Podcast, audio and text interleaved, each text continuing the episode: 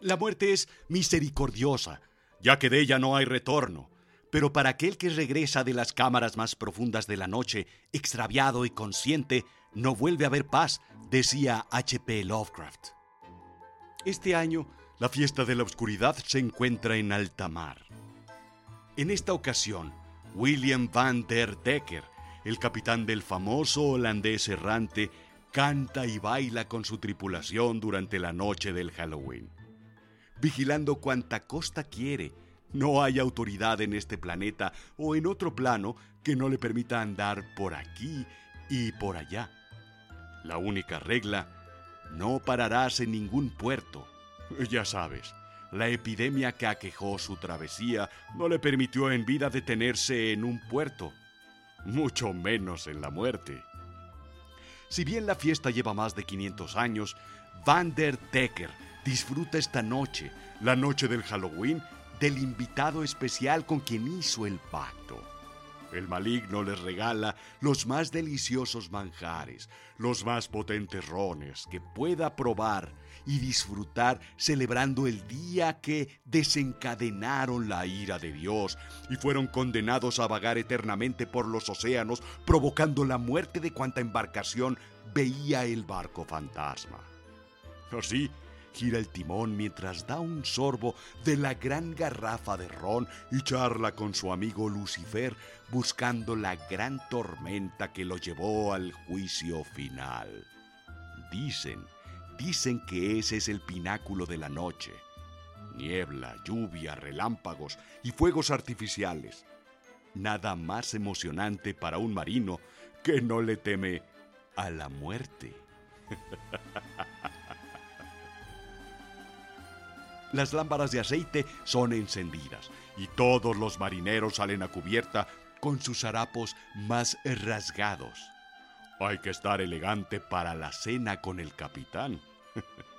la luz de la luna alumbra el barco y éste comienza a elevarse. Poco, tan solo unos metros por encima del mar. Vaya noche que pasarán, vaya noche que pasaremos vaya celebración de Halloween que tenemos este año.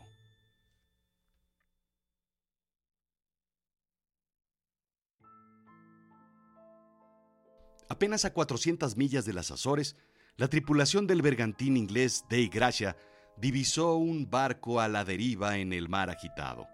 El capitán, David Morehouse, envió un grupo de abordaje para darse cuenta de que el barco estaba vacío.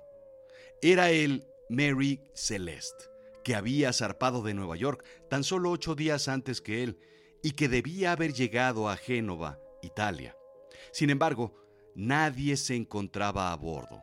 Las cartas de navegación se encontraban abruptamente inconclusas y las pertenencias de la tripulación seguían en sus camarotes, indica Smithsonian Magazine.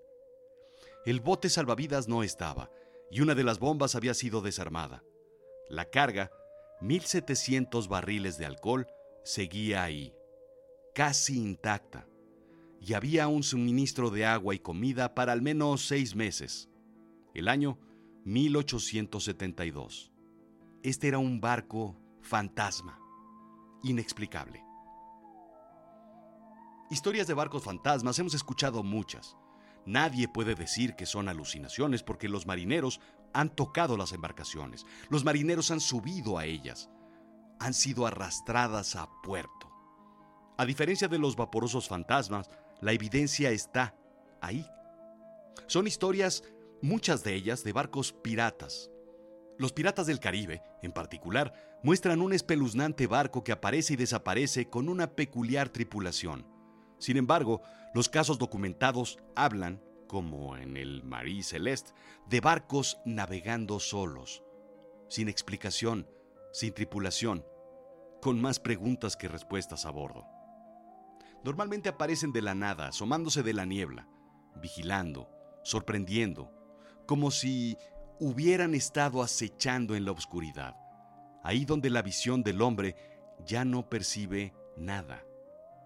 Los barcos fantasmas más icónicos rondan el Caribe, Tras obtener oro de las colonias con las peores y más sanguinarias de las tácticas, los barcos piratas se convirtieron en dueños de las rutas más ricas de la época.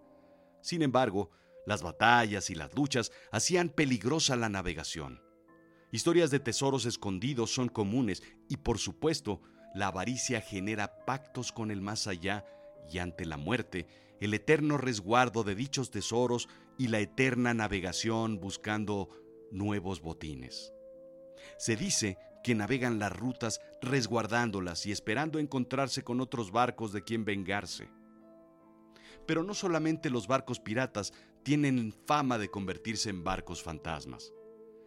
Este es el caso del Marie Celeste y de muchos otros que durante la historia se han visto envueltos en misterios. Barcos que han logrado cruzar el fino velo que divide la realidad de la fantasía? ¿Barcos que han ido más allá a dejar a sus pasajeros para regresar solos? Con rumbo pero sin capitán o tripulación.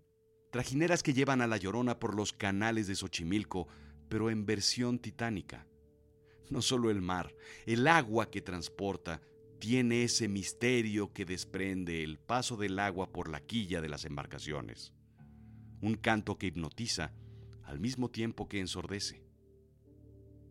El Octavius fue un barco del siglo XVIII con una historia espeluznante.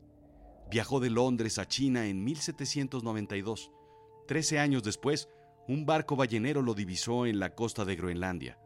Tras un abordaje, la tripulación del ballenero encontró la tripulación del Octavius completamente congelada. El capitán, aún con una pluma en la mano, Arropados en una manta se encontraban su esposa y su hijo. La última entrada de la bitácora del Octavius hacía referencia a un viaje por la costa de Alaska. Varios autores retoman este tipo de historias. Los grandes Alan Poe, Lovecraft, Sir Arthur Conan Doyle escribieron historias de barcos abandonados, inspirados en la realidad o en su fantasía, de tripulaciones fantasmas y de mensajes sin terminar. Sea cual sea el caso, no se requiere gran imaginación para superar la realidad. ¿Qué es un mensaje en una botella? ¿Qué es el navío arrastrando por un tifón que navega sin rumbo ni dirección, con tripulantes que están y que no están al mismo tiempo? ¿Qué es un misterio de un barco cuya historia se interrumpió y no se puede descubrir? Historias pausadas que navegan sin rumbo. En 1947, el Silver Star recibió un mensaje de socorro. Todos los oficiales, incluido el capitán, muertos, tirados en la sala de navegación, y en el puente probablemente toda la tripulación muerta. Muero, decía el mensaje.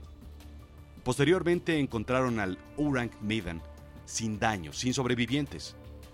Una vista espantosa, cuentan cadáveres por todas partes, con los dientes al descubierto, con el rostro vuelto hacia el sol, mirando fijamente como si tuvieran miedo. El Urang Midan fue remolcado a puerto, posteriormente se incendió y se hundió.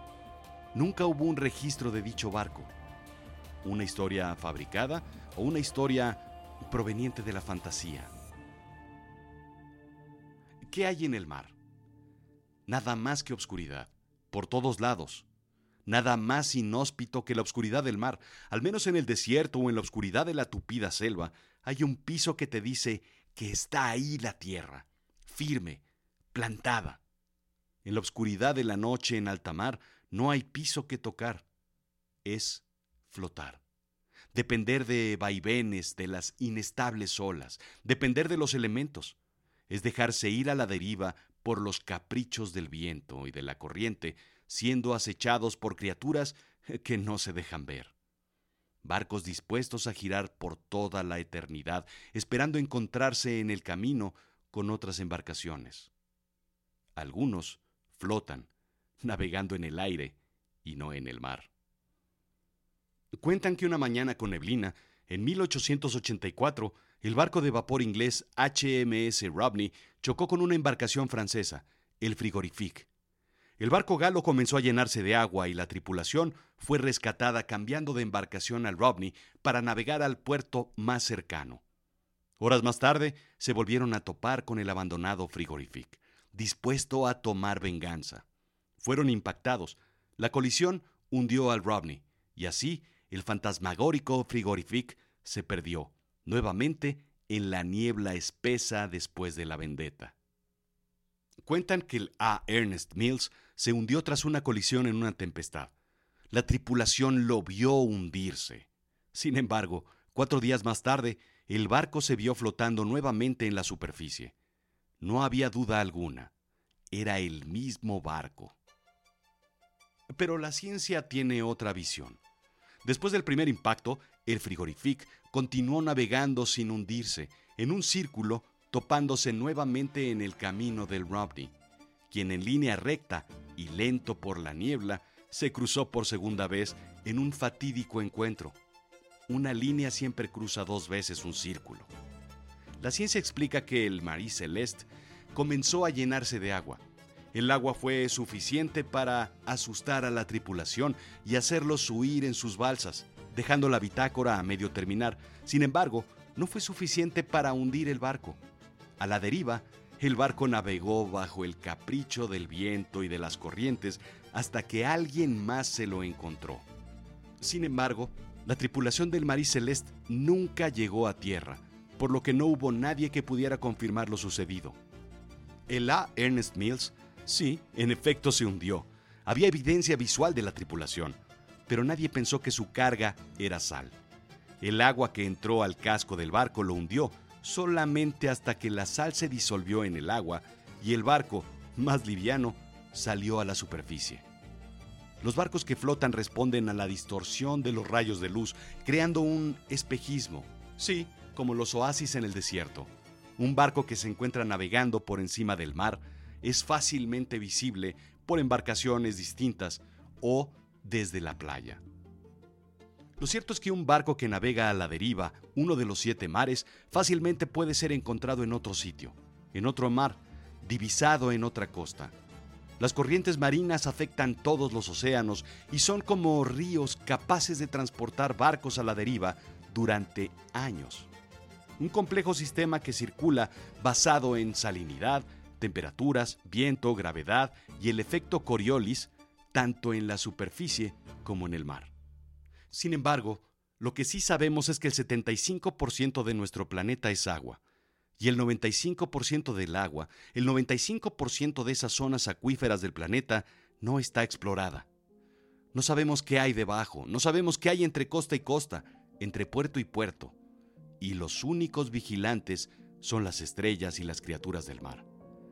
Desconocemos más de este planeta y sus fuerzas que lo que en realidad sí conocemos. ¿Cuántos barcos están en el fondo del mar? ¿Cuántos muertos yacen en él? ¿Cuántas almas han decidido no permanecer en el fondo y seguir errando en un barco fantasma como cuando la muerte los sorprendió? ¿Cuántos espíritus no se han dado cuenta que no navegan un barco real? ¿Cuántos de ellos no saben lo que sucedió, que murieron, que están en el fondo? Lo cierto es que hay que estar atento. Los fantasmas existen, aquí, en tierra firme o en el mar. No hay duda alguna. Si alguna vez observas bien la profundidad del horizonte cuando estés en el mar, es probable que veas a uno de ellos. El Caribe y las costas del Pacífico se encuentran llenas de ellos. El Atlántico y el Golfo de México fueron navegados por malévolos marineros que hicieron todo tipo de pactos por la avaricia. Si alguna vez navegas, si algún día decides adentrarte a lo más profundo del planeta, la inmensidad del mar, piensa que muchos de estos informes son explicados por la ciencia, pero la gran mayoría siguen siendo un misterio, porque la realidad no quiere enterarse de lo que verdaderamente ocurre del otro lado del velo, en el mundo de la fantasía. Piensa que, tal vez como Edgar Allan Poe lo escribe en uno de sus relatos, Tú, tú puedes ser el fantasma que desconoce que está muerto y navegando en un barco eh, fantasma.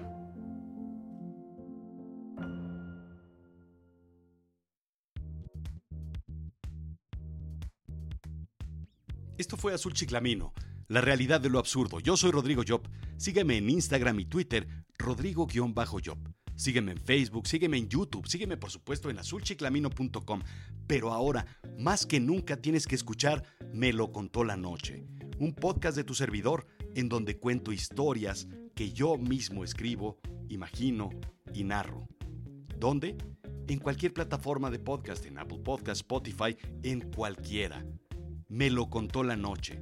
Visita también melocontolanoche.com. Gracias.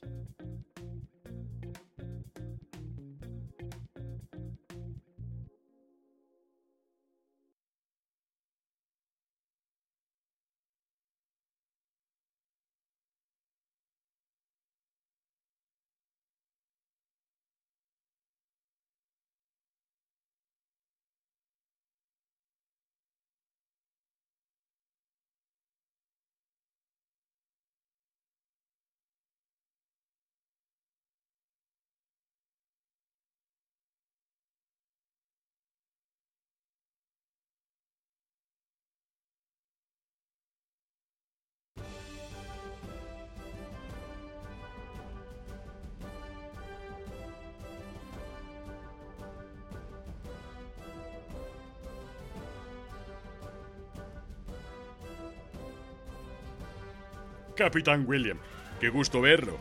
Por supuesto que le acepto un poco de ron, pues si yo mismo lo he traído, yo mismo lo traje de las colonias americanas.